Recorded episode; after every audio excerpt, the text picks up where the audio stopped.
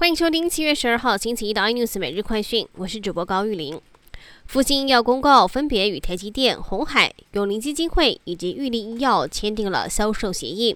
将会销售共计一千万剂的 BNT 疫苗，与立陶宛赠送了两万剂，再加上台湾已有的七百零一点六十六万剂疫苗，目前疫苗的总量已经超过了一千七百万剂，能够覆盖前十大类疫苗的接种对象。而剩余疫苗最快在十月有望再往下一个年龄层开放，供四十岁以上的民众施打。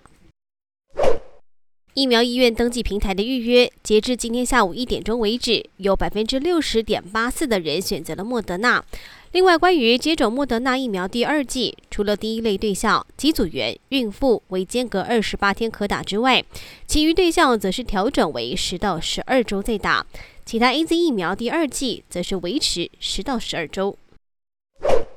台积电、红海采购的疫苗即将要来台，六月陆续公布国产新冠疫苗二期其中报告的联雅药跟高端疫苗，今天开盘双双走跌，联雅药一度跌破一百五十块大关，等于自最高价三百块钱腰斩。第二大股东台塑生医，短短半个月就大幅缩水二十四亿。